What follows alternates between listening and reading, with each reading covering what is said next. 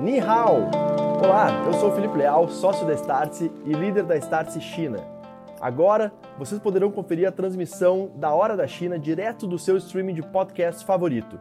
A Hora da China é um programa semanal da Startse University que nos aproxima das inovações que estão surgindo neste momento e um dos ecossistemas mais inovadores do mundo. Esse programa é uma iniciativa em parceria da Startse University, China Innovation e Force Seekers. Toda semana a gente vai receber convidados para discutir diversos temas, desde cultura, empreendedorismo, inovação, modelos de negócios e tecnologias, para diminuir assim a distância entre o Brasil e a China e, claro, aproveitarmos as oportunidades que surgem a partir dessa aproximação. É importante avisar que esse áudio foi extraído diretamente da transmissão ao vivo, e caso você queira assistir ao programa em vídeo, acesse no YouTube da Startse no endereço youtube.com/startseoficial. Nessa semana, eu, Felipe Leal, a Camila Gattas e o Inche recebemos na Hora da China o Sérgio Saraiva, que foi CEO do RAP nos últimos anos e hoje atua como conselheiro e sócio, além de ser investidor em várias outras empresas.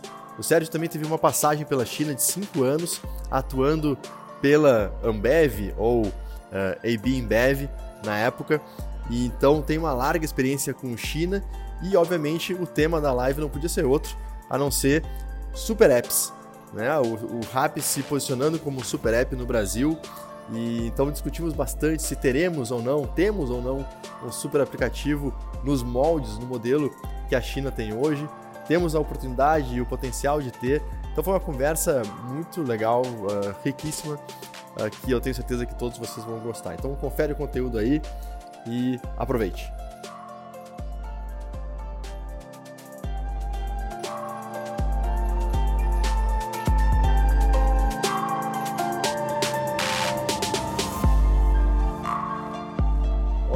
Muito boa noite a todos. Sejam bem-vindos a mais um A Hora da China, essa live semanal que fazemos aí. Uh, já estava comentando aqui antes de entrar no, ao vivo, uma, um ano e meio quase já, então, uh, episódio número 67. Daqui a pouco de piscar, a gente está chegando no centésimo episódio. E é sempre um prazer uh, muito grande compartilhar com todos vocês e aprender com todos vocês, enfim, com os nossos convidados, uh, e falar um pouco de China, falar um pouco sobre aquilo que a gente entende ser relevante nos temas de inovação, empreendedorismo, startups, enfim, tecnologias, modelos de negócios. Uh, a China gera e tem gerado, né, recentemente também, muitos assuntos, muitos assuntos, vários, mas a nossa temática aqui é sempre o, esse olhar da oportunidade do que do que a China tem criado uh, nesses, nesses, nesse, nesses campos, nesses temas que eu mencionei. Então, sejam todos muito bem-vindos. Semana passada, uh, por motivos alheios à nossa vontade, não, não conseguimos fazer a, a, a Hora da China, mas estamos de volta. Uh, assim como o WhatsApp, Facebook, Instagram, voltamos também. Então, estamos on de novo. Muito bom. Vamos conectar então, vou dar bom, bom dia primeiro para Camila, porque depois a gente passa para o Win, o Win faz as honras da casa aqui com o nosso convidado de hoje, que é super especial. Mas aí a Camila, porque a Camila, pô, tá num momento, uma época especial lá na China, grande feriadão lá, uh, tá num lugar bonito, então, já que tá na rua, vamos dar prioridade para quem tá na rua e tá na praia, né, Camila? Bom dia para você. Bom dia, Léo. Bom dia, hein? Bom dia, Sérgio. Boa noite para vocês, para todo mundo que está nos acompanhando também. É isso mesmo, Léo. Eu estou aqui durante. A gente está no feriado aqui, né, do Golden Week é, são, é uma semana quase inteira de feriado, mas é muito interessante da gente entender que, apesar de é, termos aqui esses dois grandes feriados, né, que é essa semana de fevereiro, geralmente relacionada ao Ano Novo Chinês, e essa semana, né, que é o Golden Week, que também né, são regidos pela, pela Lua, pelo Festival Lunar, é, aqui a gente recompensa né, feriados trabalhando. Então, a gente trabalhou domingo, é, a gente trabalhou, a gente vai trabalhar sexta e sábado também. Então, por mais que a gente tenha esses feriados aqui, ó, tô no clima de praia, o pessoal tá aqui sem camisa, eu tô aqui no, no mais para o sul de Saniá. Então, eu tô aqui fazendo a live com vocês de, de frente para o mar aqui. É, tá todo mundo dormindo, né? Justamente porque a gente está nesse, nesse período de feriado. E eu adoro esse tema. Esse tema de falar sobre super apps é um tema que eu acho um pouco até né, é, controversial, né? Existe, existe, existem algumas, algumas vertentes de entender o que, que é um super app aqui na China, como é que isso se aplica para o Brasil ou para o mercado da América Latina. Então, vou adorar conversar com vocês, é, discutir com vocês, conversar com vocês, aprofundar nesse tema, principalmente com o Sérgio, que está aqui com a gente. Então, é um prazer estar aqui com vocês. Legal, boa. In, muito boa noite e depois deixo para você aí fazer a introdução aí pro, do nosso convidado. Boa noite, Leal. Bom dia, Camila. Feliz Golden Week para você, para os nossos amigos da China, para todo mundo que está nos assistindo. Boa noite. É, e para quem está nos assistindo em outros horários gravados, olá a todos. É, quero dar as boas-vindas, agradecer é, que, tem, que ele tenha aceito o nosso convite, uma honra ter o Sérgio aqui conosco. A gente teve o primeiro contato muitos das, não sei nem se ele lembra, é, enquanto ele foi do, do, do, do, conselho de uma empresa onde fui um dos fundadores. Depois a gente começou a ter mais contatos em outros assuntos. A gente sempre teve a China como um dos ganchos da conversa, né? Na verdade, o Sérgio, ele não sabe, eu já conhecia ele de nome antes, é um pouco da experiência é, da Ambev naquele período, já tinha ouvido falar, porque a Ambev é uma das empresas brasileiras que mais mandou executivos é, para a China, para a Ásia de uma forma geral, então isso para mim sempre foi muito relevante, então toda vez eu ficava muito conectado com esse assunto. E aí quando eu tive a oportunidade de conhecer o Sérgio, a gente trabalhando de perto, foi um prazer e uma honra. Mas recentemente a gente começou a ter contato em outros assuntos e aí sempre trazendo à tona a China e mais recentemente o tema de super apps. Então, quero dar as boas-vindas e agradecer a presença de hoje do Sérgio. Primeiro, boa noite, Sérgio. Queria que você se apresentasse rapidamente. O seu, seu currículo é super extenso e a sua experiência é muito o pessoal te conhecer um pouco antes, para depois a gente entrar nesse assunto. E a Camila está se coçando já. Eu sei que ela, ela não vai conseguir se sentar, mas fala um pouquinho da sua experiência e depois a gente entra no nosso assunto de hoje. Sérgio, boa noite, obrigado. Boa noite, bom dia, né, Camila? É, prazer estar aqui com vocês. É, conhecia já de, de, de, outros episódios o, a, o programa. É, falar da Camila aí, que ela está numa praia, uma semana. É, as pessoas falam assim: a China tira uma semana de férias, é, mais ou menos, né? Trabalha dois dias do final de semana anterior, dois dias quando volta, né? E, e tem pouquíssimos feriados, menos da metade dos feriados que tem no Brasil. É, e é um prazer estar aqui com vocês, realmente bater um papo. A China, é, eu vou falar um pouco depois, mas eu fui. A China mudou nossa vida. Eu vou explicar um pouco a minha vida, das minhas filhas. Assim, foram cinco anos bastante legais. É, então, eu venho de 20 anos de, de, de Brahma, da primeira turma de treino de Brahma, depois Ambev, depois Embev, depois AB Embev, é, dos quais dos 20 anos eu passei cinco na China. Eu não sei se o In sabe, é, mas eu fui o primeiro brasileiro da companhia a chegar na China em janeiro de 2006, para ver que a gente tem 15 anos e quase 16 anos agora, né, de, de, de, de que eu pisei a primeira vez aí. Foi muito, como eu falei, foram cinco anos. É, depois aí eu saí da companhia por motivos pessoais, fui empreender, empreendi em, em negócios de material, cadeira, mesa, móveis de escritório, depois sorvetes é, e picolés premiums, depois uma, uma adquirente, depois, mais recentemente, é, RAP, que aí eu vou falar o nome porque a gente está explorando o conceito de super app, acho que faz bastante sentido. E, e hoje eu sou, é, continuo como advisor da, da RAP aqui no Brasil, continuo como sócio, e eu estou presente, eu estou presente como investidor, como anjo ou como é, board member em nove negócios diferentes é, todos ligados à tecnologia e, e um pouquinho mais adiante. Mas uma coisa engraçada é, é que, já que a gente está falando de curiosidades, quando eu fui chamado para a China, eu estou falando, em, isso era 2005 ainda, né? Então, né, pouco antes de, de, a gente se mudar, o presidente da operação, eu tinha acabado de implantar, eu fui de, já fui de tecnologia há muito tempo, então implantei o SAP do, da Ambev na América Latina, e foi um, realmente foi um projeto muito bacana, foi provavelmente um projeto mais estruturado e mais evolucionário que eu passei, que a gente em 2005 a gente implantou o conceito que veio, veio ser chamado depois de cloud.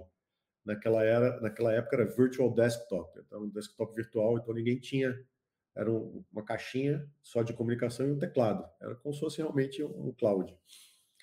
E aí deu tudo super certo, uh, tinham 500 pessoas envolvidas e tal, e o presidente da operação do Brasil me chamou para almoçar, e, e, eu não sabia o que eu ia fazer depois, né? Então estava acabando o projeto, aquele negócio. Falei, não, eu queria te fazer um convite e tal, e, almoçar, falei, alguma coisa, não sei o que, expectativa né, mistas, né, boas ou ruins, mas. E aí no final ele falou assim: não, eu queria te convidar para ir para a China, você vai ser é, o VP de tecnologia da China e tal, você vai pular dois níveis de uma vez só e tal. Aí eu olhei assim, falei assim, pô, mas pro outro lado do mundo, assim, eu não tinha nunca passado pela minha cabeça. Falei assim, ou você gosta de mim que está me dando grande promoção, ou você não gosta de mim e está mandando para o lugar mais distante que você achou, né? É, e ele falou, não, fica tranquilo, é, dois brasileiros já foram, já, ne já negaram a transferência. Foi melhor ainda, né? Melhor, imagina. Mas a gente, eu sempre gostei de uma aventura, sempre nas minhas transferências, na minha vida, sempre gostei de, de, de desafio. E se você disser que não dá para fazer, é o que mais me vai me chamar a atenção, é que eu vou querer tentar entregar.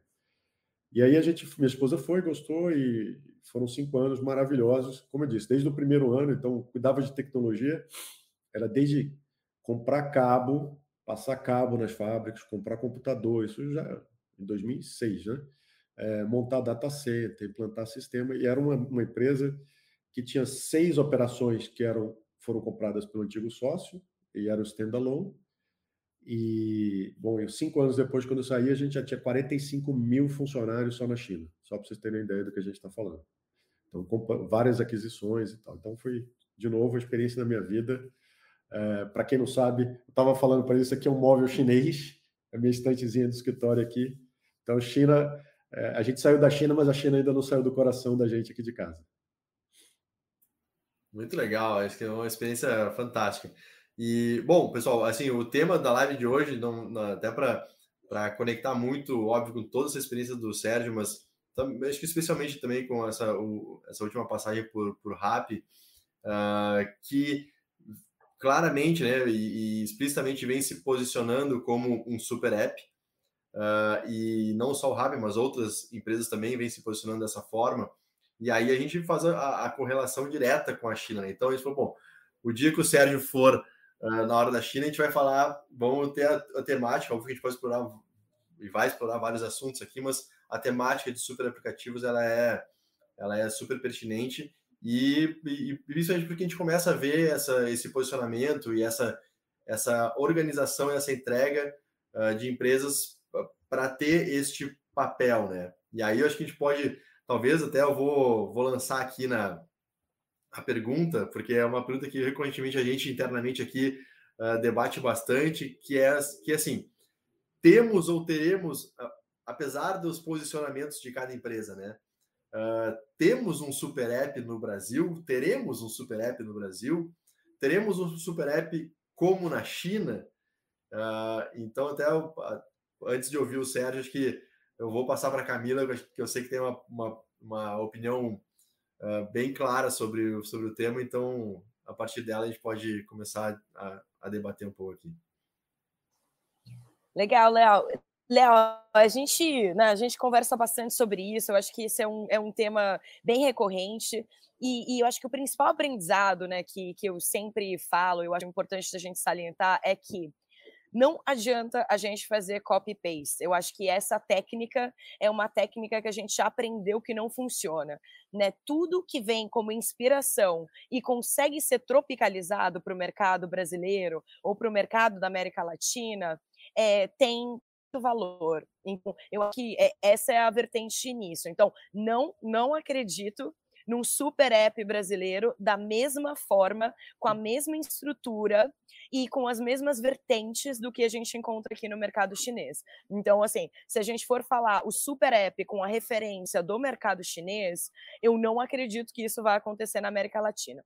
O que eu acredito que de fato vai acontecer na América Latina são modelos de superconectores, e aí sim a gente pode entender é, de fato que se a gente chamar isso de super app para o mercado da América Latina, aí eu aceito que pode sim existir, mas nos mesmos moldes do que existe aqui no mercado chinês, eu não acredito, por algumas, algumas questões, tá? Então, a primeira delas é pensar muito mais na questão de infraestrutura.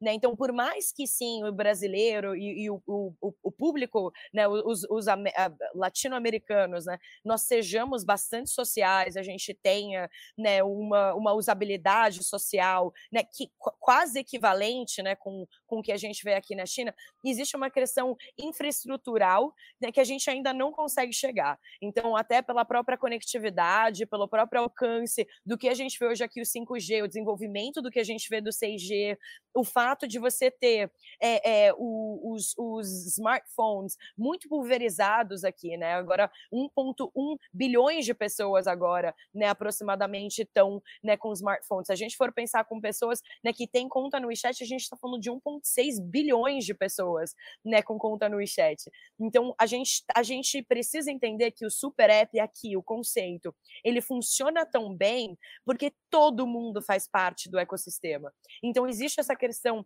infraestrutural, né? a questão dos mobiles, né? por mais que no Brasil também tenhamos né, cada vez mais pessoas com acesso a smartphone, ainda não tem o mesmo alcance. E existe também uma questão de privacidade que é muito importante da gente entender, né? Então, de novo, por mais que a China agora esteja atuando cada vez mais com força nessa questão da privacidade, até do não monopólio, do antitruxa, as coisas que nós né, havemos conversando né, nos últimos tempos, né, existe, existem outras preocupações no mercado brasileiro que a gente não tem aqui. Enfim, essas são duas só para começar. Existe uma, uma lista larga né, de, de motivos pelo qual eu não acredito que é uma questão de copy-paste, mas essa essa é minha opinião, ainda não vejo isso mudar, adoraria mudar de opinião, gente. Eu, eu estou sempre aberta a mudar de opinião, então, por favor, me convençam do contrário. Legal. É, não, eu brinco com a Camila bastante porque a gente tem, ela tem essa visão bem mais uh, pragmática, vamos dizer assim, mais firme. Uh, e eu já olho por uma outra perspectiva que a perspectiva um pouco da, daquilo que eu entendo que seja a essência de um super app, que é, no final das contas, trazer comodidade facilidade para a vida do, do, usuário. Né? E aí, quando a gente vê, por exemplo, uh, quando a gente entra no Rap hoje, por exemplo, pô, você resolve várias, várias questões, ou consegue resolver algumas questões, enfim, de necessidades do nosso dia a dia ali dentro hoje. Então, para mim, já começa a se configurar como um, um super app nesse sentido. Né? Então, a gente tem essa um pouco dessa não uma divergência de visões, mas talvez perspectivas um pouco diferentes. Mas obviamente queremos ouvir aí do de quem viveu de muito, né, muito dentro tudo isso, uh, Sérgio. Então, como é que você enxerga né, essa questão dos super apps aqui no Brasil? Não, é, vamos lá. É, acho que a primeira coisa é o seguinte: eu estava na China quando estava começando o WeChat, né? Então eu peguei muito do início, não dá para nem dizer que que cheguei a pegar direito. Mas eu venho estudando esse assunto há muito tempo, tá? É, eu, na outra empresa que era adquirente, a ideia era criar um super app de um ecossistema financeiro, não um super app como está na China, como a Camila vê, que faz absolutamente tudo, inclusive crédito imobiliário, o que for, né? É, é absolutamente a vida inteira é, da pessoa ali no, no, no WeChat. Mas o que eu entendo é que é o seguinte: Acho que primeiro, eu não sei se todo mundo aqui tem o mesmo conceito do que, que, que é um super app. acho que é importante a gente deixar claro né, o que, que é a definição. Né? É, e, a, e, a, definição ela tem um embasamento é, em dados, porque na essência, se vocês olharem, é, exceto a Camila ali, que, que tem o, o chat, mas normalmente a gente tem quatro ou cinco aplicativos no mundo inteiro. Esses quatro ou cinco aplicativos são os aplicativos que você usa, usa para é, mensageria, para mídia social, talvez para dirigir ou para pedir um carro, né? Um, uh, ou e aí mais um quarto ou um quinto que você pode ter um pessoal de banco, etc. E tal. Então, o que, que acontece com os demais aplicativos? Eles vão automaticamente indo para a nuvem, ou então você e vão passando para a tela seguinte, e aí gradualmente você precisa mais espaço para foto, para vídeo, etc. Você vai, em algum momento, você vai deletando e aquele aplicativo que estava lá, que você fez o download, que custou caro para alguém do outro lado para te vender, some, né? Então, o, o Super App ele entra para resolver tudo isso. Ele entra para dizer o seguinte: olha, vem num aplicativo que eu consigo resolver, se não a vida inteira, né? no caso da China é a vida inteira, é, mas nos outros países, é, de fato, é boa parte da sua vida. Então, expandiu da China, você tem no sul da Ásia, você tem na Índia, você tem um ou outro tentando na Europa, você tem a gente aqui na América Latina presente e, e, não tem muito mais que isso. Então, primeiro, acho que o player ele é regional, ele não é um player mundial, ele vai ser sempre regional é, porque as necessidades são diferentes. A Camila tem razão. E aí quando ela fala que não vai ter um super app igual na China, é, em lugar nenhum do mundo, não vai ter assim como que tiver no Brasil, não vai ser lugar nenhum do mundo, porque são necessidades distintas. Somado, é, é, que quem conhece a China sabe que a China ainda tem particularidades de um país é, altamente controlador das informações, do que circula. Estou é, sendo aqui né, educado. E porque na realidade ele, ele, o país quer informação e, e, quem é dono da informação não é o usuário, é o país. Esse é o conceito de um país comunista que domina a informação. Então, ok, aquilo da China é da China. Do Brasil vai ser diferente. Então, o que, que a gente tem feito do Brasil e da América Latina? A gente, como RAP, a gente tem se preocupado, primeiro, são nove países, já são mais de 15 milhões de usuários né, é, em nove países, e a gente vai completando o ciclo de negócio. Então, hoje a gente tem verticais de negócio que são ligadas a restaurante, a supermercados, a farmácias, a e-commerce, a banco, a viagem, né? E a gente lançou mais um recentemente, que é o Turbo, que é, um, é uma entrega muito expressa, em 15, 10 minutos, na realidade, chega na sua casa os itens, os mil itens mais comprados na sua micro-região, seu micro-bairro, né? Então, estamos falando de nove negócios, é, e cada um com suas verticais, como se fossem administrados separados. Então, a resposta é: ganha quem conseguir trazer o usuário e engajar o usuário. E aí, quando você tem só uma das verticais de negócio, eu não sei se está claro para todo mundo, mas imagina que das nove a gente só tenha uma.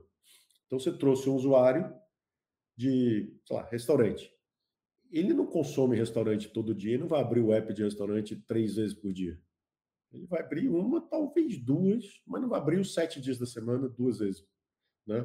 Então, você, para se transformar um super app, você tem que trazer é, produtos complementares. E aí, quando você olha a parte de finanças, e a Camila vai saber muito bem quando a gente fala do chat, de finanças você usa o seu cartão, o seu cartão de crédito débito, mais de uma vez por dia, normalmente. Então, a ideia é que você traz o ecossistema financeiro para dentro do super aplicativo e você consegue mudar o hábito do consumidor, que você faz com que ele abra o super aplicativo três, quatro, cinco vezes por dia, que esse é o grande X da questão.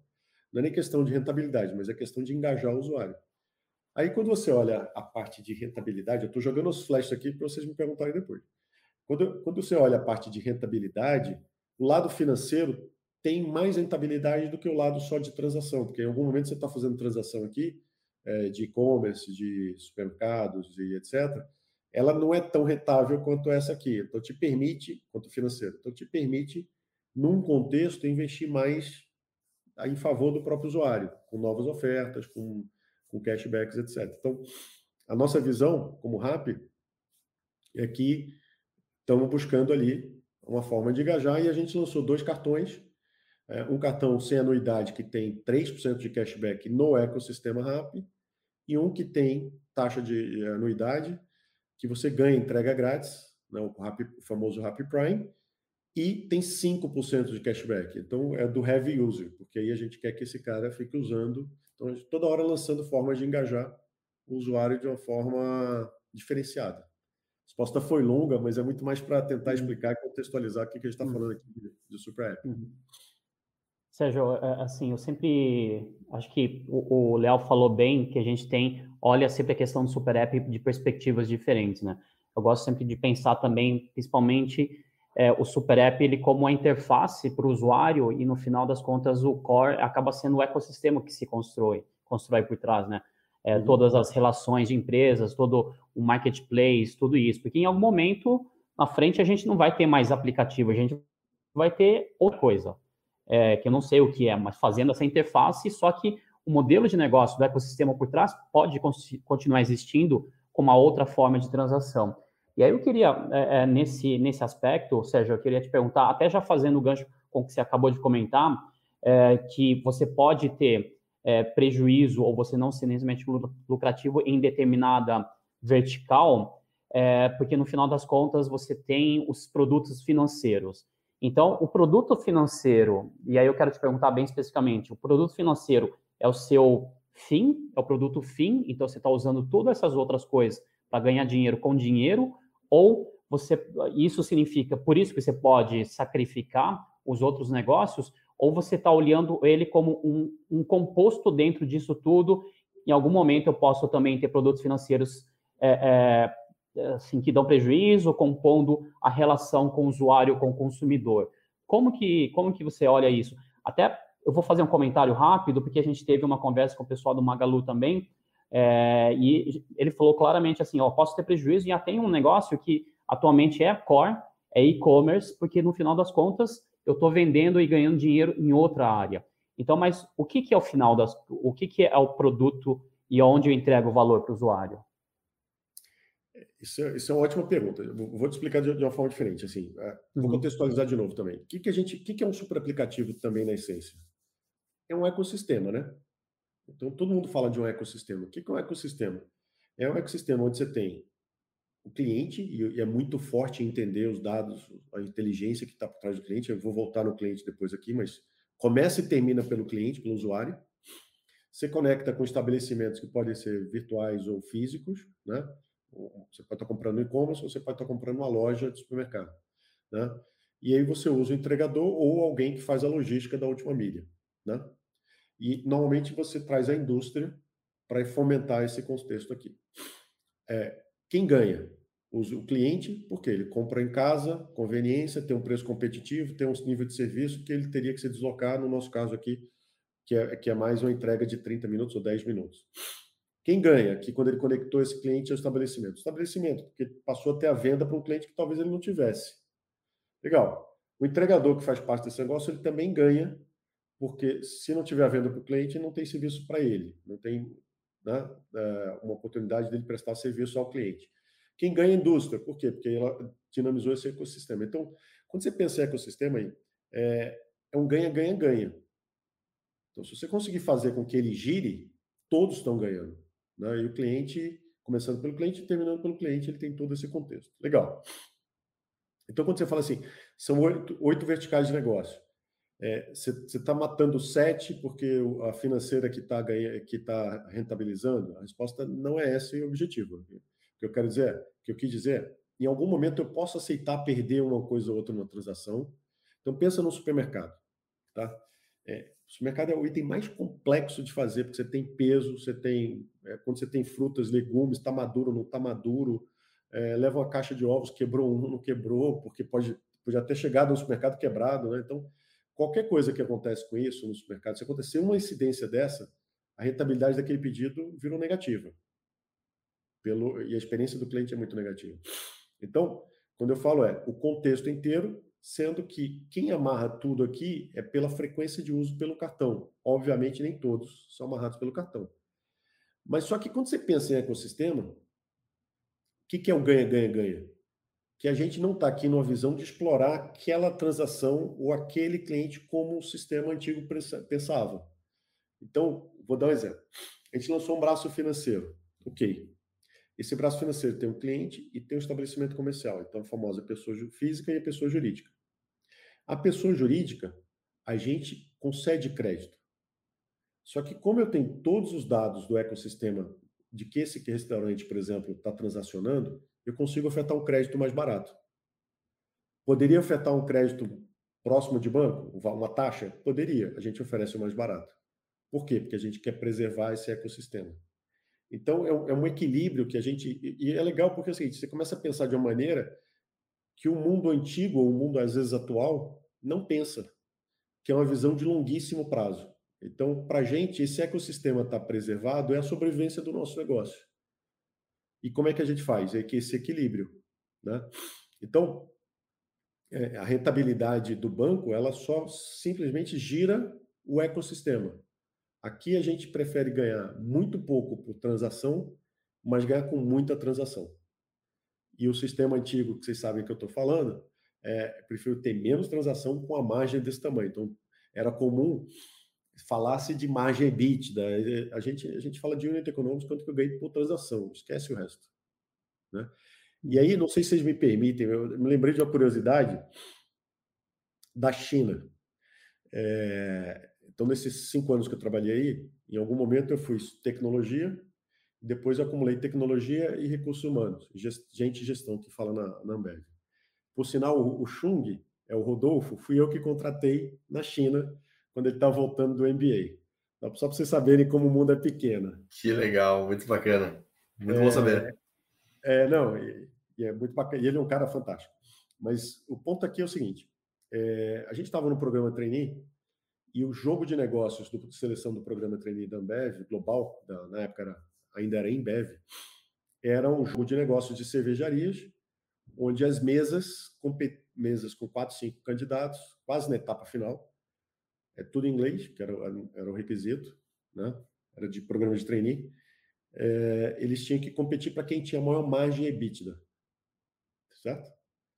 Então eles tinham, tinham joguinhos, tinham uma planilha Excel que eles tinham que fazer, tinha que discussão, alguém liderava marketing, alguém finanças, etc e tal, e aí você ia avaliando as pessoas, normalmente em quatro, cinco meses que competiam entre si. E no primeiro ano, é, a gente não, não, conseguiu terminar o jogo direito, porque ninguém bate, assim, as, as, as margens EBITDA dos outros países eram muito mais altas que a nossa. E a gente não entendia. Assim, então acho que explicamos errado. No segundo ano, é, e tinha que ser só inglês, né? não podia ser em mandarim. No segundo ano, estava indo o negócio na mesma linha, e os, os países todos baixando o preço, sendo competitivos, etc. Eu falei, não, mas se você vender uma garrafa por uma maior margem EBITDA, você ganhou precisa vender 10 milhões de garrafas, né? E, porque era margem, então percentual do, do, do EBITDA. Até que um belo dia, um, um candidato, no, no, segundo dia, o candidato levanta e fala assim: Eu acho que eles não estão entendendo como o chinês é, é, é ensinado aqui no país. Foi por quê? E aí, na frente de todo mundo, deu uma aula. Ele tinha tido a oportunidade de morar fora, então ele fez dos quatro, quatro anos de faculdade, ele morou dois nos Estados Unidos, e falou: Olha, eu estudei lá, estudei aqui, estudei fora do país e aqui. Fora do país, a gente é, é ensinado a, nos Estados Unidos, no, no, nos outros países, a, a margem EBITDA, payback dois anos, etc. e tal. E na China, a gente, os professores, isso era naquela época, os professores não ensinam margem EBITDA, eles ensinam geração de caixa. Sabe por que geração de caixa? Porque aqui tem 500 fabricantes de um determinado item. E quem tiver uma margem EBITDA morre no, dois anos depois porque os outros vão engolir o mercado dele. Então, é, e aí a gente foi vendo o que estava acontecendo. Só o chinês, é, eu vou dar um exemplo de cervejaria. Quando eu cheguei na China, tinha 450 cervejarias. Não era micro cervejarias, cervejarias. E aí, cinco anos depois, tinham 220, menos da metade. Por quê? Porque está todo mundo competindo, a competição é muito intensa. Então, eu não preciso. Se eu tiver um preço muito alto, eu perco o mercado. Então eu tenho que ir gradualmente gerando caixa mais do que o meu concorrente para em algum momento ele morrer e eu continuar. Né? Então estou falando aqui com ele, está balançando a cabeça aqui. Eu me lembro que fabricantes de carros, motos e caminhões tinham mais de 100. E aí por quê? Porque simplesmente você conseguia montar e você conseguia ser mais competitivo. Então o modelo metal é um modelo de longo prazo. Né? Então você fala com o chinês, o chinês diz o seguinte: quantos anos tem seu país? 500 anos. A gente tem 5.500. Então, o que vocês querem payback em dois, três anos, a gente quer em 20. Né? A gente está preocupado é em sobrevivência a longuíssimo prazo. E esse é a diferença, essa é a grande diferença de modelo mental do chinês. Pelo menos na minha avaliação, não sei se todos concordam aqui. É super interessante isso, Sérgio, porque a gente sempre traz é, as questões culturais como background para su suportar e para explicar muito é, das formas de fazer negócio, mas ele, no final das contas, como você explicou, ele permeia até o modelo de administração, permeia o modelo de negócio, né? E ele é criado de uma forma diferente porque tem um, uma origem histórica diferente, né? Isso, isso é bem interessante. E acho que também, Sérgio, e o, e o que você também estava comentando já com relação ao, ao cliente. Então, isso permite, na verdade, a visão de transformar. A gente tem falado muito de transformar margem em lifetime, que é, ao invés de ganhar de fato naquela transação, ganhar na, no relacionamento com o consumidor ao longo do tempo. Quando você tem, acho que a tecnologia as plataformas e ecossistemas permitem, né? Então, é quase uma situação que a gente estava vivendo. Antes existia essa mentalidade, mas talvez os modelos de negócio e as tecnologias não permitiam isso. E agora você tem tudo isso colocado para de fato chegar no modelo de agora, agora podemos pensar de fato no consumidor, podemos vender para ele mais barato, podemos ter um, sacrificar produtos e ganhar no relacionamento, porque eu sei que aquele consumidor que comprou aquele item, daqui a pouco ele vai comprar de novo, é o mesmo cara. E não é simplesmente porque eu estou no canal de vendas e estou vendendo um caminhão de produtos, né? É, é, eu vou complementar o que você está falando. É isso, e, e, acho que a grande empresa do Ocidente que começou a revolucionar isso foi a Amazon. Né? É, hoje, sei lá, muitos anos atrás, que você reclamava na Amazon, já lá na Amazon, devolvia o produto, não estava nem aí. Uhum. É, eu cheguei a comprar, tive a oportunidade de morar fora, estava fora do país, comprei, chegou o produto errado, não quis nem devolver. Falei, não, pode jogar fora, eu vou te mandar o dinheiro, você faz o que você quiser. É, e nem perguntou se estava certo ou errado, porque para eles, é, já, sei lá, 10 anos atrás, o cliente e esse lifetime value era muito mais importante do que a margem daquela venda específica naquele momento. Né? E, e eu acho que uma coisa interessante, você começa a ver o seguinte: as empresas chinesas que saem da China, qual o modelo, né? É, então, fabricante de eletrodoméstico, linha branca. Quando a gente morava na China, a Raie não era número um. Ela resolveu começar a sair. Né? Isso é a experiência que eu passei, eu, passei. Então começou a sair. E nesse processo de sair, a gente comprou na China, a gente comprou um freezerzinho é, pequeno para colocar ali de, de emergência. Não deu um ano, a, a, borrachinha, o magnético, a gente sabe que começa, deu problema, e aí começou a estragar, a, a, começou a dar gelo, estragar. Cara, a gente ligou lá, uma semana depois, marcado, chegou o caminhão, levou o freezer me devolveu o dinheiro em, em, espécie. O entregador me devolveu o dinheiro em espécie, porque eu tinha comprado na loja em espécie. Você passar aqui, pensar que isso era a China de 2008, já fazia isso, imagina. Então a Raí pegou isso, levou para o resto do mundo, e ela era número 2 ou 3, hoje ela é número 1. Um. Quer dizer, não só o nível de serviço, mas as margens muito baixas com um volume é, impressionante. Né? Uhum. E aí você pode argumentar, assim, mas faz isso porque tem escala. Aí vira assim, é, Toshines é crocante porque vende mais, é, fica aquele, uhum. aquele, uhum. aquele, aquele, aquela volta que a gente nunca sabe. Mas normalmente é a política comercial que gera volume que vai fazendo toda a catraca da empresa girar, né? É, existe existe essa, essa questão, Sérgio, que é, que é fantástica, né? Então, assim, é, é, o, o, a, o Toshine porque vende mais, mas quando a gente pensa que, de fato, é, as estruturas do que a gente vê, por isso que a gente fala de América Latina, né? Então, as estruturas do que a gente vê né, não fariam sentido de serem lançadas em um país, por exemplo, que não tem uma, uma, uma escala mínima para fazer com que essa operação aconteça, né?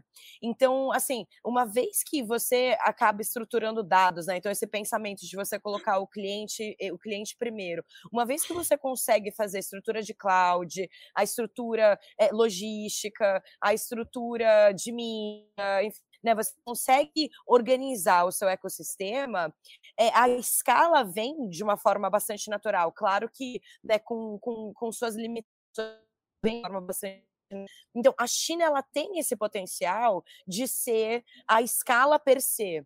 Né? O Brasil ele tem também o potencial de ter sua escala, mas, por exemplo, outros países da América Latina não acredito que tenham esse potencial. Então, essa atuação América Latina é algo que faz bastante sentido dentro desse pensamento de, enfim, ecossistema do que do que se está é, criando ou pensando dentro dessa, dessa estrutura.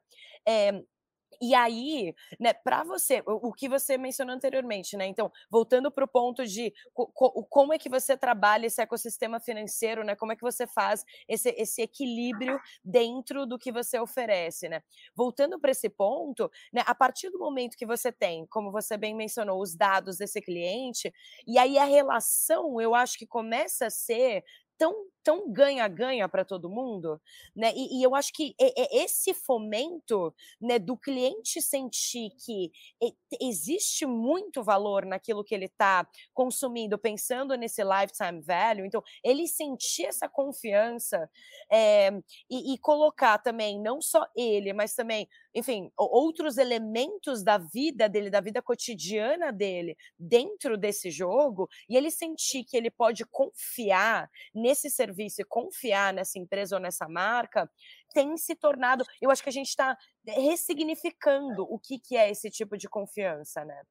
E, é. e eu acho que, né, não, sei, não sei qual a sua perspectiva, mas o, o, brasileiro ele é muito mais desconfiado né, desses serviços digitais. A, a, adoção dos serviços digitais eles vêm um pouco mais em, em, em, em saber de confiar, de entregar tudo que ele tem, de falar, eu vou confiar nessa empresa, como a gente consegue ver aqui pela, pela, pela enfim, pela própria estrutura de como a gente vive.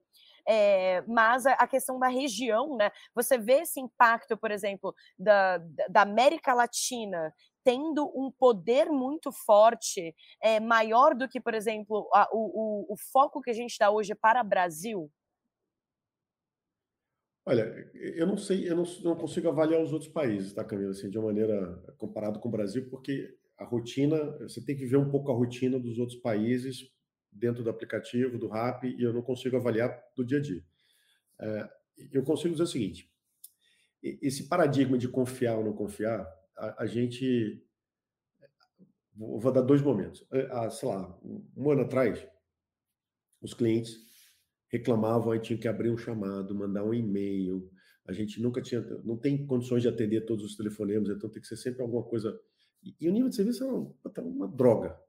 E a experiência era muito ruim, que demorava, sei lá, 20 dias para devolver o dinheiro, e às vezes que era lá, 30 reais. E o custo de devolver 30 reais era mais caro do que o dinheiro. Então a gente, a gente começou a fazer o seguinte: por que, que não acreditamos no cliente? Então, se, se tem a, a Camila, que é usuária, ela faz compra com frequência. Ela está dizendo que a compra do supermercado dela chegou, sei lá, um mamão estragado, que pode ter batido, o cara está tá, tá carregando a sacola, pode ter isso acontece com a gente, acontece com o entregador também. Aí a Camila tinha um martírio que depois a experiência dela era horrível, ela nunca voltava a comprar. E a gente colocou no self atendimento, no self service. Ele, o cliente vai lá, faltou o item, qual item, ele marca o item, a gente devolve, sem perguntar. Você demora literalmente menos de 30 segundos para fazer a devolução. No questions asked. Agora, se a Camila começa a fazer isso duas, três vezes por semana, na terceira vez aparece uma luzinha vermelha e fala assim: para, que tem uma coisa errada aqui. Aí ela passa por um procedimento normal. Então, mas a gente começou a dizer o seguinte: que antigamente a gente desconfiava de todo mundo, e quando tratava, é, você terminava aceitando todo mundo. falei, peraí, eu desconfio de todo mundo, aí deixo todo mundo pé da vida, para não dizer outra coisa, e eu devolvo dinheiro para todo mundo. Ué, por que, que não faz direto? Né? Por que, que eu preciso passar por essa experiência de perder o usuário, já que a gente estava falando? E aí, agora, hoje, se alguém for travado na segunda ou na terceira vez, é porque está tendo uma recorrência acima do que o algoritmo permite, porque também vai ver a frequência. A Camila compra sempre muita coisa, e isso aqui é percentualmente desprezível. Ok. Mesmo que seja a terceira vez, ok. Mas não, a Camila compra sempre compras razoavelmente pequenas e é a terceira vez seguida. Então ela entra num, num canal expresso. Então a gente passou a confiar no cliente. Isso funciona nos nove países. Agora, o que eu vejo é, é, é um pouco do novo, né? Olha, a gente quebrar um pouco paradigmas e olhar para frente de forma positiva. Hoje em dia, nos demais, nas demais empresas, assim, todo mundo é culpado. Você, como cliente, você é culpado de algo que você está reclamando. Né? E isso já, já não existe mais. É, agora, dito isso, eu morei também no Peru, em Lima, e, e, o que eu acho é o seguinte: acho que o, o, o brasileiro peruano é, eles são muito parecidos por serem latino-americanos, mas no dia a dia o comportamento é diferente. O brasileiro ainda tem um pouquinho de, poxa, se der, eu tiro um, uma, uma, aproveito uma oportunidade e tal. Não é verdade para todo mundo, mas acontece. E, e o contrário do peruano, que o peruano é muito engessado ali, muito certinho. Então, assim, são comportamentos dos países, a gente tem que respeitar, a gente faz parte dessa, dessa sociedade, somos todos latino-americanos, né? é, e que a gente tem que saber conviver. Então, a, a gente se adapta como RAP em cada país à sua realidade. Muito legal. Uh, Sérgio, a gente estava falando antes sobre essa, essa experiência de pô, cinco anos de China e, e, e, falando sobre o mandarim e tudo mais. A gente tem aqui na Hora da China um quadro que a gente chama Hora de Pular a Muralha, que quem traz o conteúdo é a professora CC, não sei se você conhece, da Pula Muralha que é uma, uma grande escola de online de, de mandarim aqui no Brasil. E ela é, ela brinca que ela é chinesa da China mesmo, então é original. Uh, e ela sempre traz um conteúdo para a gente aqui. Então, eu vou botar na tela aqui para a gente conferir o que ela trouxe. É um vídeo de 3, 4 minutos para ver o que ela traz hoje de ensinamentos do mandarim para a gente. E depois eu queria voltar com uma pergunta aqui do, do Fábio, eu vou botar na tela depois, uh, um pouco sobre as inspirações aí em termos de ecossistema a partir da China. Então, vamos rodar aqui, vamos ver o que a professora CC trouxe para a gente hoje. 大家好，我是思思老师。Oi, gente, sou a professora Cici. Bom, a live, né, a tema da live de hoje é sobre uh, aplicativo de entrega, então vamos aprender em chinês como é a entrega, né? E como são os aplicativos que pompa na China. A gente vai aprender o nome de dois aplicativos mais populares, né? O nome deles. Bom, vamos lá. Como falar entrega, né? Uh, agora, em qualquer país no mundo, provavelmente que você vai, você vai precisar chamar muita comida, tanto no Brasil, tanto na China. E entrega, em chinês, é Wai Mai. Wai é fora, né? Wai é fora, porque você vai comprar fora, não compra né, dentro da sua casa. E Mai é vende. Ou seja, uma coisa que vem de fora da sua casa. Uai, mas vamos ver como que escreve, como que fala. Aqui. Uai. Uai. Mai. Mai. Vender, né? Se você já acompanha a hora da China, talvez você lembra uh, comprar e vender é muito parecido, mas aqui é vender. Uai, mai. Vende fora. Why? My. Ok? Why, my. Ficou meio torto. e é, agora vamos conhecer dois aplicativos muito populares. Primeiro, né, que eu até eu usava muito quando eu estava na China, já existia, chama Meituan. Mei é bonita, Mei. Mei e Tuan. Meituan. Meituan, mei é bonita. Tuan é grupo, porque Meituan originalmente ele surgiu é compra em grupo, né? Claro, hoje não é só isso. Inclusive, a, a, o aplicativo de Waimai deles é muito, muito, é um dos mais populares de Meituan. Mas no início ela compra em grupo, por isso chama Meituan, né? Com, em grupo todo mundo sai bonito, Meituan. E né? Tem um outro que é bem interessante, o nome, inclusive, chama. Vou colocar aqui. Chama Olama. Essa, na verdade, é uma frase. É uma pergunta. U é fome.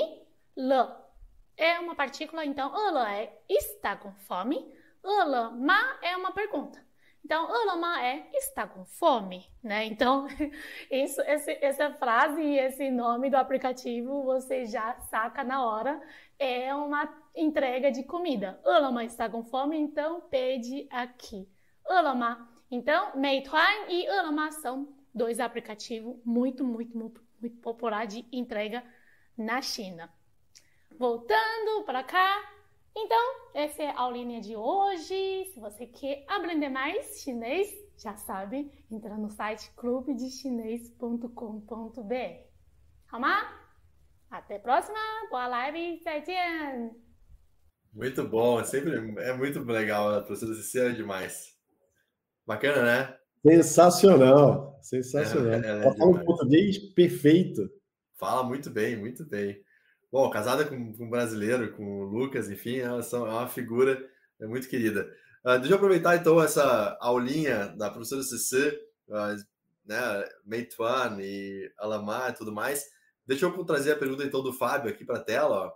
Uh, sendo a Rap um super app, quais ecossistemas uh, foram as principais inspirações, né?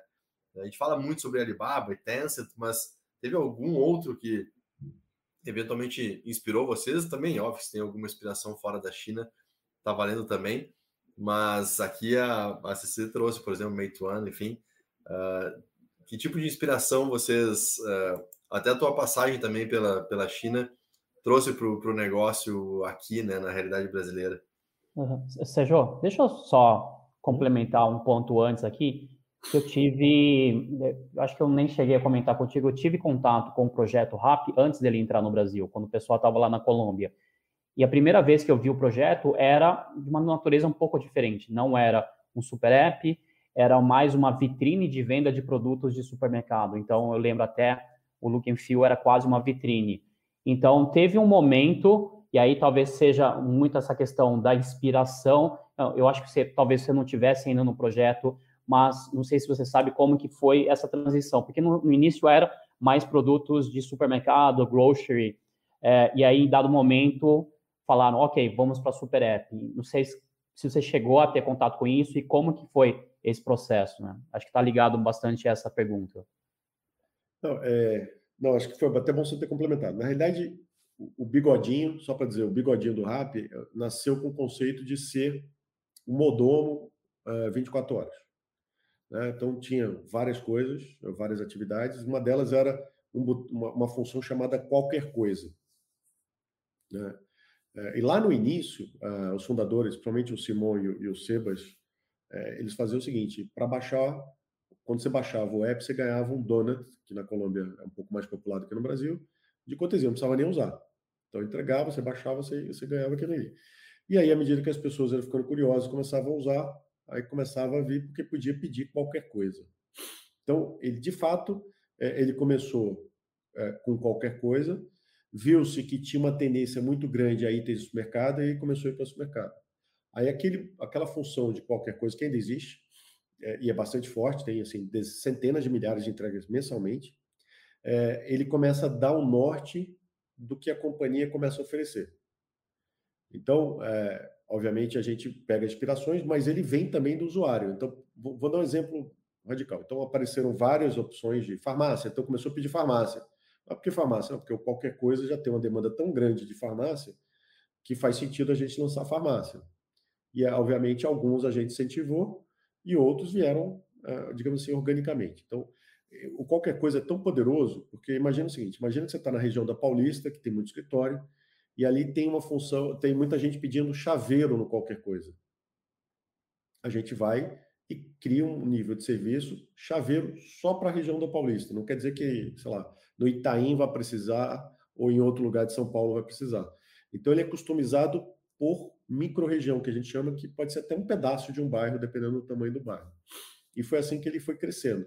Mas é óbvio que quando você olha para fora, você vê as inspirações que vêm dos outros, do que deu certo, do que deu errado, que pode dar certo, e a gente faz muito teste AB.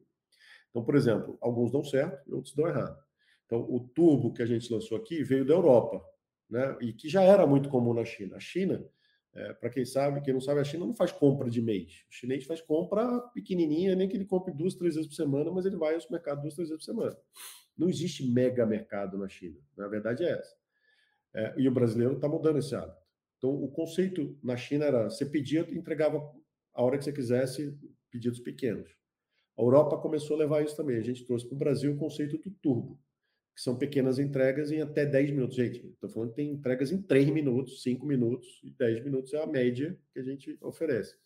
Isso não veio do Brasil, isso terminou sendo inspirado lá fora e a gente está já com 100 operações dentro do Brasil. Mas nem tudo dá certo. Então, por exemplo, na China você tem bicicleta, você pode fazer uma série de coisas.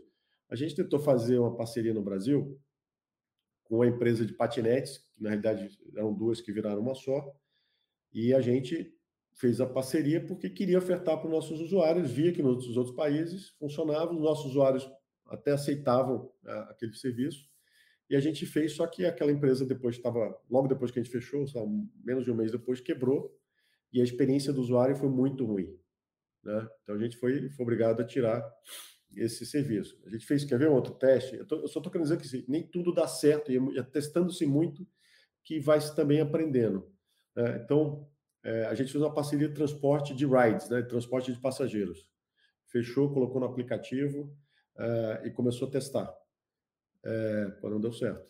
Então, o mais importante é testando, fazendo modelos de, de, de testes segmentados, teste AB em alguns casos, mas deu errado, aperta o botão vermelho e vira a página. E, e aprende com erro, mas não volta a fazer o mesmo e, e vai daí evoluindo. Então, é, tem inspiração da China, tem inspiração da, da Meituan, tem da, do Chat, tem inspiração da Coreia, tem inspiração em vários lugares, né? É, mas, de fato, o mercado local é o que, que manda.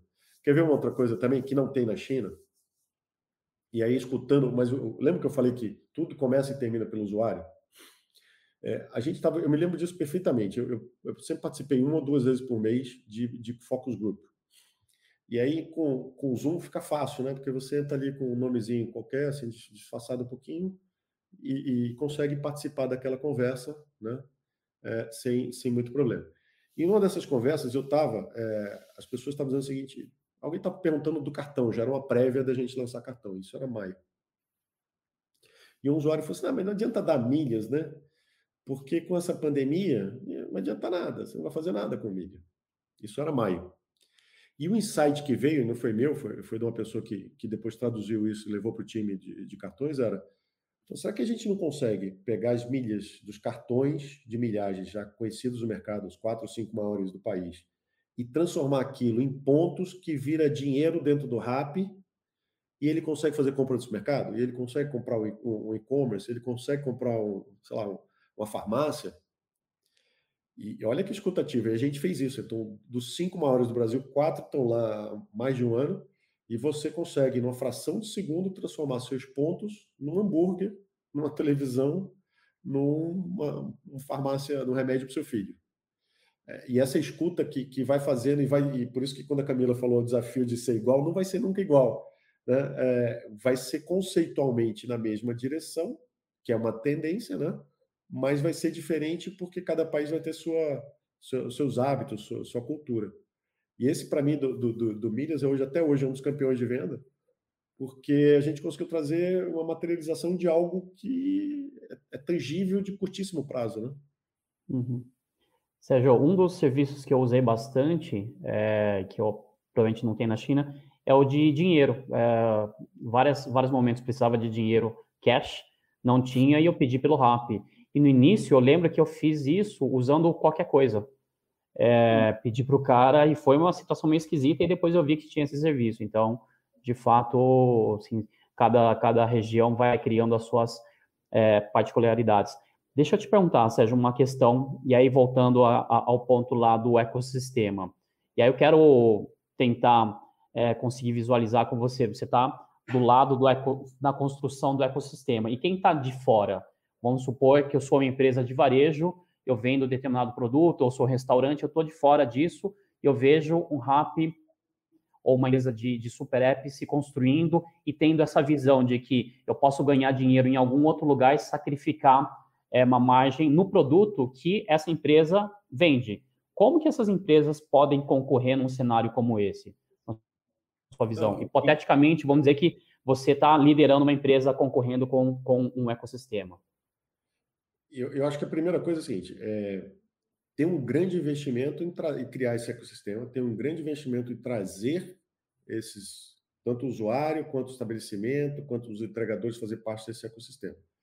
Então, o que a gente quer aqui, a gente quer ser inclusivo, a gente não quer ninguém fora. Né? É, entrar no ecossistema, a gente está toda hora buscando.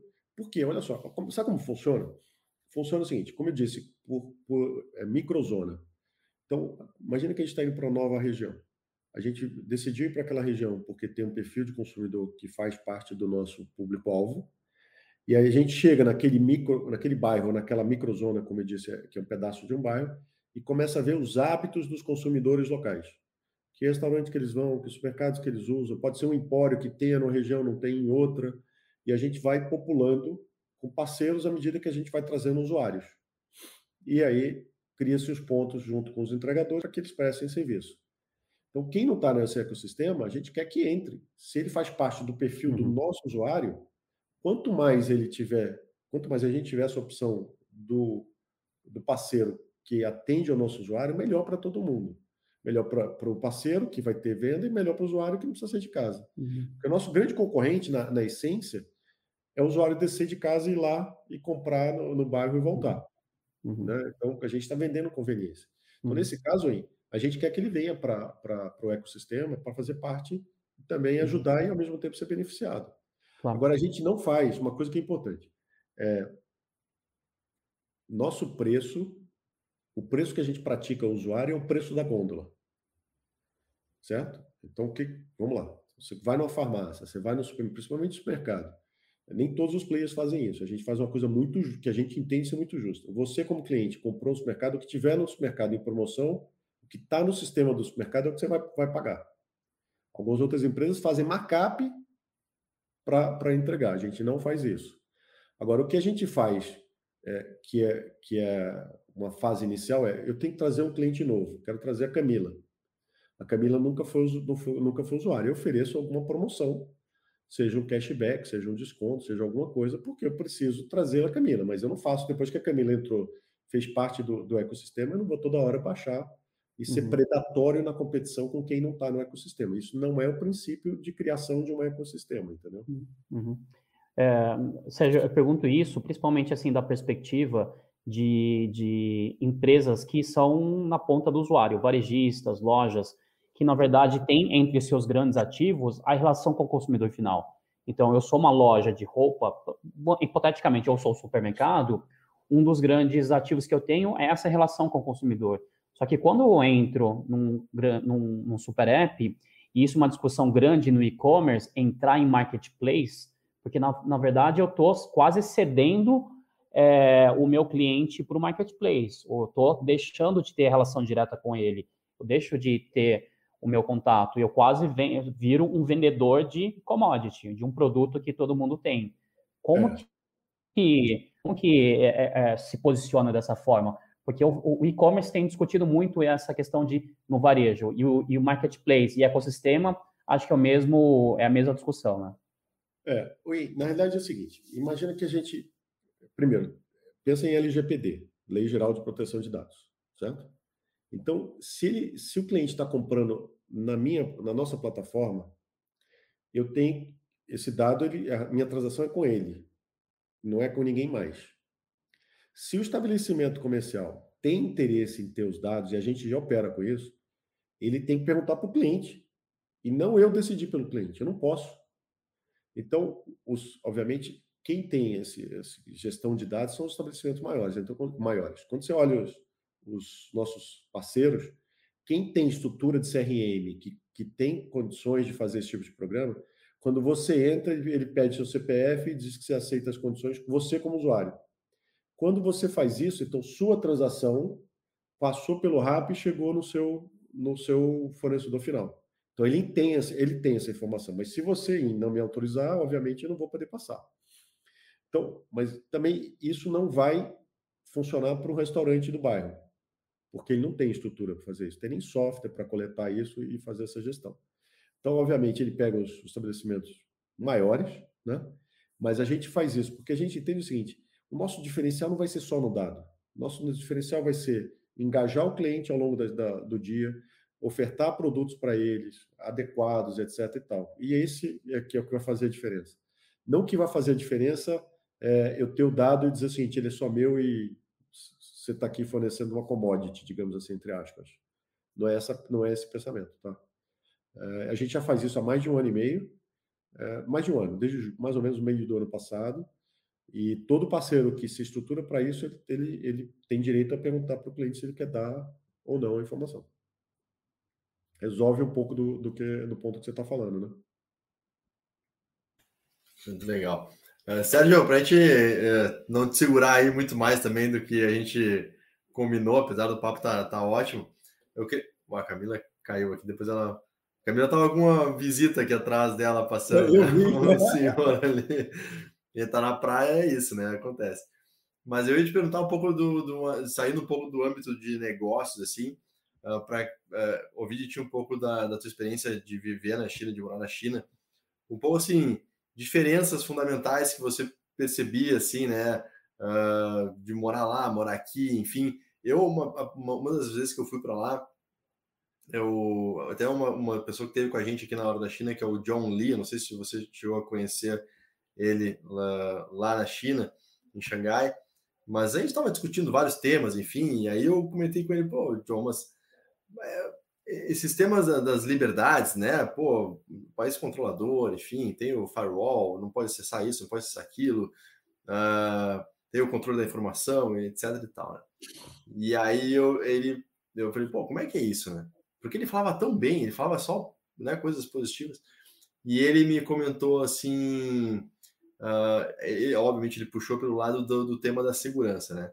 E ele falou assim, olha, Felipe, lá em, em São Paulo, no apartamento que eu tenho lá, eu gosto muito de ir num restaurante que é muito próximo do restaurante e tal, eu, eu, eu não posso sair de casa, eu não posso sair do restaurante e ir caminhando para minha casa, que são três quarteirões, porque, pô, não sei, pode, eu, eu tenho uma insegurança que eu, que eu sinto ali. Aqui, eu, pô, eu ando onde eu quiser, como eu quiser, com quem eu quiser, a hora que eu quiser, e eu sei que nada vai me acontecer. E aí ele me perguntou uma pergunta que eu, eu sempre que ecoa na minha cabeça até hoje, que assim, quem é mais livre? Eu ou você? Né? Claro que ele puxou pelo lado da segurança. Mas, então, assim, com essa breve introdução uh, da tua experiência de quem morou lá há bastante tempo, uh, o que, que você percebia, assim, coisas pô, que você entende são, eram melhores lá da, da vida lá na China ou, ou, ou, piores, enfim? Esse é um aspecto mais pessoal, assim, da tua experiência uh, de um imigrante lá. É. é ótima pergunta. É, eu vou falar assim, o que eu vou falar não é em tom nenhum é pejorativo, né? É, assim, só são observações. Mas assim, é, o, o, chinês ele é muito curioso, né? Muito curioso de, na, da cultura. Então, às vezes, você está na rua, é, você como estrangeiro, né? Ah, desculpa, primeira coisa, a gente acha que chinês é tudo igual, né? Novidade, eles acham que nós somos todos iguais. Tá? Então, eu trouxe o time chinês para vir para o Brasil, os caras faziam, mas aqui é todo mundo igual, a gente acha a mesma coisa. Então, é, quando você olha o mundo, o mapa mundi, né, a gente começa aqui de Américas. Você acha que o chinês vê do mesmo jeito? Ele começa com a Ásia e vai para o outro lado. Então, cada um. Então, assim, tem, tem as culturas são absolutamente é, é, diferentes, mas é, o chinês, então, é curioso. Então, é, eu me lembro várias vezes, eu obviamente a gente não era chinês e, e chamava atenção. Então, às vezes, minha, minha esposa com filhos criança batia a cabeça aí fazia assim, aí ela parava, olhava, daqui a pouco tinham dois chineses olhando assim é, para saber o que estava acontecendo. É, então, é, experiências é, bacanas. O chinês, o chinês, na época, estava na primeira geração dirigindo. E o In vai saber, a Camila não sei se continua assim, mas então, primeira geração dirigindo, estão acostumados a dirigir bicicleta dirigiam o carro do jeito que dirigiam bicicleta. É, então, assim, e não batiam, porque não bate as bicicletas. Então, cada um se entendia, mas era um aprendizado. Então, na realidade, é uma, uma sociedade que tem uma velocidade é, significativa de crescimento. E se você pergunta, e por isso para eles é a coisa mais normal no mundo. Então, se você pergunta para eles, por exemplo, o país está crescendo desde os anos 90, uma, uma velocidade impressionante. Então, incomoda o controle do Estado? Zero, porque eles cresceram com isso e estão todos crescendo financeiramente, profissionalmente, a população está saindo do campo e, e, de fato, aumentando o poder aquisitivo. Então, para eles, isso já, já é um novo normal. Sempre, desde, desde a época de 60, isso é o um novo normal, né? desde a Revolução. Então, a gente acha estranho, mas nada é estranho quando você acha cultura. Né? É, então, outra curiosidade, Léo. É, o chinês é, tem o hábito de comer é, coisas que a gente acha exótico, né? Escorpião, é, que mais? É, cachorro, essas coisas. Né? Lembra que a China passou por uma revolução cultural onde milhões de pessoas, é, estimado de dezenas de milhões, 70 milhões de pessoas morreram de fome. Então elas simplesmente eram obrigadas a comer qualquer coisa, né, para não morrer. O nosso advogado lá na China, o Frank, é, ele não morreu e contou várias vezes a história que ele não morreu porque a mãe deu chá de grama para ele. Foi por isso que ele não morreu. Né? Mas aí você vem para o Nordeste, que tem uma miséria. Eu sou pernambucano, então posso falar, tem uma miséria é, também expressiva, já melhorou bastante, mas a gente come animais que não se come numa média do mundo. Então, na China, na, na França, se come carne de cavalo. Então, assim, não dá para criticar, é simplesmente um fato uh, que a gente tem que se acostumar, né, quando você fala de alimentação. Mas o, algumas coisas engraçadas, né, é, de, de cultura também. Então, você fala de fila indiana, Você vai na Índia, a fila é indiana. Se tiver 10 mil pessoas, a fila é indiana. Não tem um passando o outro. Não tem. Né? A China, por uma questão cultural, uma fila indiana não vai funcionar, provavelmente nunca. Porque está todo mundo ali competindo para entrar ao mesmo tempo, mesmo sabendo que não cabe todo mundo ao mesmo tempo. Então, assim, são coisas. E no Brasil é, é o meio termo dos dois, né? A gente tem uma fila peronomútil, né?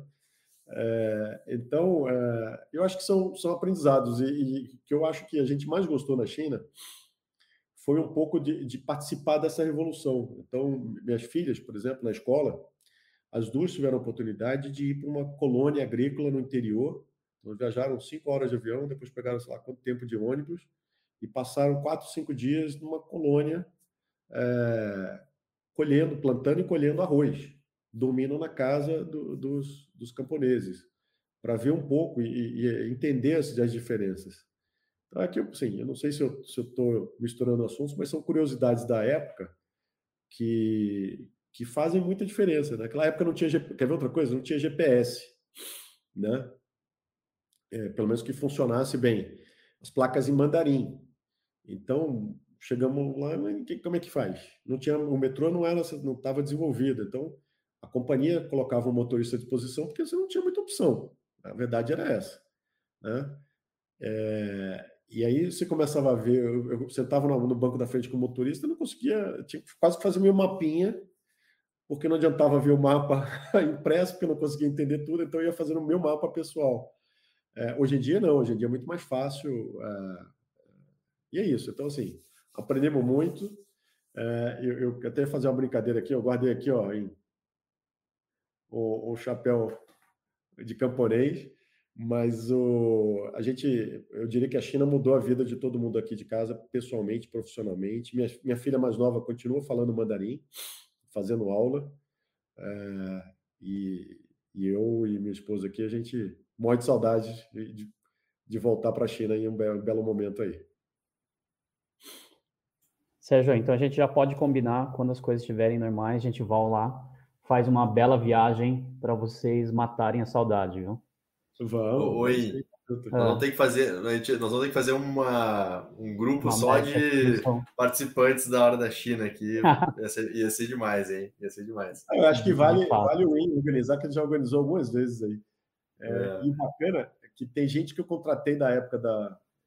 Quando saí em 2010, antes de eu sair, né? 2011 é, que continua lá na mesma empresa. Então, quiser fazer visita de rota de venda, de conhecer ponto de venda, né, que é de varejo aqui, a gente consegue marcar. Muito legal. Perfeito. Deixa, deixa eu só comentar uma coisa, Leal. Aí é um, ah. é um protesto, é um protesto formal ao meritíssimo. É, muito da visão que vocês têm é pelo fato de serem estrangeiros. Então tem um goodwill muito forte aí. Então eu sendo um chinês descendente, quando eu estou lá, não tenho muita essa, essa, mesmo sendo estrangeiro. Eu sou nascido no Brasil, não vivi na China, é, vivi na infância, na verdade, então é, é a perspectiva é um pouco diferente, só para pontuar, porque acho muitas vezes, e aí não é uma, uma, uma acho que aí é uma, é uma questão da, da, da, das condições que cada um acabam vivendo. Então, muitas vezes, os estrangeiros conseguem ter, é, é, talvez, algumas vantagens, mas é, acho que aí é, é são as condições de cada um dentro disso. Porque eu, eu sempre brinco pegando exemplo específico de táxi. A maior, pior experiência, todo mundo fala, poxa, por que, que você odeia táxi na China? Porque é a pior experiência possível para mim, porque as pessoas acham que eu sou chinês e eu tenho que saber onde que é o lugar. E o cara sempre me fala, não, me guie, por favor. E eu nunca consigo, porque eu não sou da cidade. É. Não, e, e uma coisa que a gente aí você vai aprendendo, né? Então, por exemplo, é, a gente queria ir algum lugar, pedia para pegar um cartãozinho de visita, escrever e colocar as direções no cartão de visita. Uh, faz parte, né? Uhum. Agora, vou contar uma história. É, desculpa, vou interromper aqui, mas. É, Por favor. A gente tinha, quando juntou as duas empresas lá, né, passou a ter VPs chineses que vinham da Budweiser, né, com a fusão, com a compra, né? E, e aí tinha um, um de marketing ele sempre gozava da gente, porque ele era um chinês e morou muito tempo no, no Havaí, então ele falava muito bem inglês e mandarim, mas não falava nada de português. E ele reclamava, é, assim, a gente saía para almoçar, em viagem e tal, a gente fazia muita mímica. porque mímica é mímica, né? Assim, dá para entender quase tudo em qualquer lugar do mundo. E ele, cara, a gente, ele morria de rir. Você olhava para o lado, o cara tava chorando de rir. Eu falei, cara, vai ter troco. E aí, um belo dia, ele veio para o Brasil. E ele pegou um final de semana, não sei, acho que ele chegou no sábado, aí ficou domingo sozinho aqui. E ele quis sair para conhecer. Estava perto da, da sede aqui no Itaim e foi numa padaria. Aí abriu o cardápio, não tinha foto, só tinha nome. E, e ele queria comer um sanduíche. Né? Isso até cômico fazer na televisão. E aí ele. Mas dá para imaginar aqui. E não tinha jeito, né? Ele já tinha saído e tal. Ele pegou, queria comer um sanduíche, ele pegou, colocou a mão dele aqui assim, pegou a mão do garçom, colocou em cima da dele, colocou a dele a, em cima, fingiu que estava mordendo o sanduíche, para o cara entender que era um sanduíche, ele queria de frango. Aí ele fez assim, quá, quá, quá. e o cara entendeu, ele conseguiu. Aí ele falou assim, pô, você só conseguiu porque você tinha mímica, né? É... Só que ele não conseguiu comer batata frita nem nada, ficou apontando, mas ninguém entendeu. Então, acho que o ponto é, é cada um se vira do jeito que pode. A gente passava um, um mau pedaço lá, ele passou um mau pedaço aqui, e faz parte dessa, desse grande aprendizado. Acho que é, o, o, bacana é, é, poder compartilhar isso, viver isso para quem pôde, porque isso enriquece a gente de experiências e até como ser humano, sem dúvida nenhuma. Demais, demais. Eu, eu sempre brinco que tenho. Antes de ir para a China, eu, a primeira vez eu fui para o Japão. E quando eu estava montando a viagem lá, uh, quando a gente fechou a viagem, aí eu vi num livro, esses livros, esses guias assim, que a frase dizia assim: uh, a parte mais difícil você já fez, que é decidir. Né? Então, assim, porque a gente tem uma coisa, pô, é muito longe, é do outro lado, demora muito, é muito diferente. E eu sempre brinco, você falou da placa de, né, as placas em mandarim. Se você for para Istambul, você também não vai entender a placa. Se você for para a Grécia, você também não vai entender a placa. Então, assim, dá na mesma. Então, é muito mais um, um bloqueio meio mental que a gente tem. Uh, então, assim, quando você decide, uh, aquilo, a brincadeira é, quando decide ir para a China, já é meio caminho andado, mas uh, para nós aqui é, especialmente por enquanto que a gente não pode ir para a China de novo, é, você você decidir querer conhecer um pouco mais desse outro lado de China uh, e não só ficar sendo bombardeado por, enfim, por, pelo tipo de informação que a gente recebe, enfim, pelos principais meios, uh, mas, mas buscar conhecer, acho que nosso papel aqui é muito isso, obviamente na, nos temas aí mais de, de negócios, mas é, é, pô, é uma cultura incrível, é, é uma eu brinco, é uma viagem que você começa e pô, não, não tem não tem não tem como voltar atrás. Né? Então, é super é, bacana ouvir as tuas histórias. Não, e tem umas coisas que são assim, é, impressionante. É, desculpa, estou alongando aqui, mas assim, é. a gente fala que o chinês é esperto, etc. Tal. O chinês, na realidade, ele quer, ele quer fazer melhor. Isso é uma coisa que eu aprendi. Assim, é, não é questão de copiar. Primeiro, que na cabeça do chinês, copiar e fazer melhor é uma coisa super normal. Há milênios os caras fazem isso. E hoje em dia, eu estou vendo nos negócios que eu estou, assim, pô, não, mas e a ideia, isso aqui, a gente, a gente, gente, para, não inventa roda, não. Quem está fazendo isso? Se não foi legal, não foi moral, copia, melhora. E a gente toda hora fala assim, não, estou lançando um processo, vou começar com a página. Não, cara, vê quem está fazendo. Sabe, aprende com o erro dos outros porque eh, a, a, gente tem um ambiente aqui no Brasil que está começando a ser mais competitivo, quando você fala da quantidade enorme de startups que estão entrando, mas que já é uma realidade da China, do, de vários países da, da Ásia ali. Então, acho que o desafio aqui para quem está assistindo é o que, que a gente está fazendo que a gente pode aprender com os outros e construir em cima do que já foi aprendido, né? Porque acho que isso, isso faz com que a gente vá mais rápido. E a competição agora é de velocidade. É isso aí, muito bom. Sérgio, pô, demais, cara. Super obrigado pelo papo, foi maravilhoso.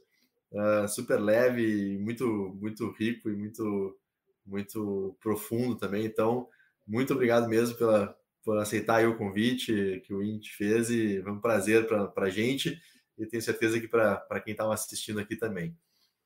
Legal, obrigado, obrigado, In, obrigado, uh, Leal. Camila, obrigado a você também, obrigado a quem está assistindo. Boa praia. Mostra a praia aí, Camila. Dá para mostrar, não? Tá no mudo, tá no mudo. Ah, Peraí, vou te tá tirar do mudo aqui. Muito bom, aproveite o feriado. Tá, tá no mudo, Camila. Pronto, ah, pronto, me tira do mudo. Não, eu tive, eu tive que sair dali porque agora a cidade acordou, né? Quando é, eu tava aqui sete e meia da manhã, não tava, não tava ninguém acordado ainda. É, e aí agora Agora tem música tocando e tudo. E eu queria, eu queria agradecer, na verdade, Sérgio, porque é, é fantástica essa troca de experiência. Eu tenho tantas dúvidas ainda, né? Adoraria né, seguir aqui conversando, cair um pouquinho porque a conexão não estava tão boa, mas enfim, eu acho que a gente pode explorar alguns outros pontos. Depois eu adoraria saber como, por exemplo, né, esse, essa tríade de governos, né, cidadãos ou usuários, consumidores e empresas, elas podem ter né, uma relação mais forte para entregar ainda mais valor né, para a população. Eu acho que aí essa, esse tema que é um, algo, né, uma inspiração muito grande do que pode vir da China, que com outros moldes, que eu acho que, né, pensando na população, isso, isso poderia vir de uma forma bastante interessante. Então, tem todas essas, enfim, além dessas outras dúvidas que eu queria tirar, né, e conversar com você, mas a gente faz isso de uma próxima vez, tá então. Tá Fechado. Conta comigo. Fantástica. Fantástica a live. Obrigado, gente. Muito obrigado. Boa noite para todo mundo e prazer estar aqui com vocês. Prazer obrigado, Sérgio. Bem, obrigado por ter convite. Só quero Isso, agradecer obrigado. o Sérgio, já deixar um próximo convite para uma próxima oportunidade e também já para deixar marcada a nossa viagem para a gente encontrar a Camila pessoalmente na praia lá na China, preferencialmente com esse dia maravilhoso que está aí, né? Então, é, para todo tá mundo. Muito mais muito mais legal de visitar é, a Camila agora do que antes. Né, normalmente, né? Sérgio, quando ela. É, Sérgio, quando ela está normalmente em Xangai, às quartas-feiras de manhã, normalmente está chovendo, então ela sempre está no ambiente fechado. Aqui, então, é, é, é, sempre importante puxar esse lado. Então, obrigado novamente, Sérgio. Prazer. E foi incrível esse bate-papo. Já deixamos é, é, um convite, estendido o convite para você numa próxima oportunidade. Fechado, obrigado. E se tiver rolar viagem, estou dentro. Perfeito, fechado. Tá Até mais, pessoal. Obrigado. Valeu, pessoal. Obrigado a todo mundo que assistiu. O Eduardo, enfim, Dani aqui. Estou botando alguns comentários aqui na, na, na, tela. Então, muito bacana. E a gente se vê na próxima terça-feira, 21 horas, que vocês já sabem, é a hora da China. Valeu, pessoal. Um grande abraço. Tchau, tchau. Boa semana a todos. Tchau, tchau.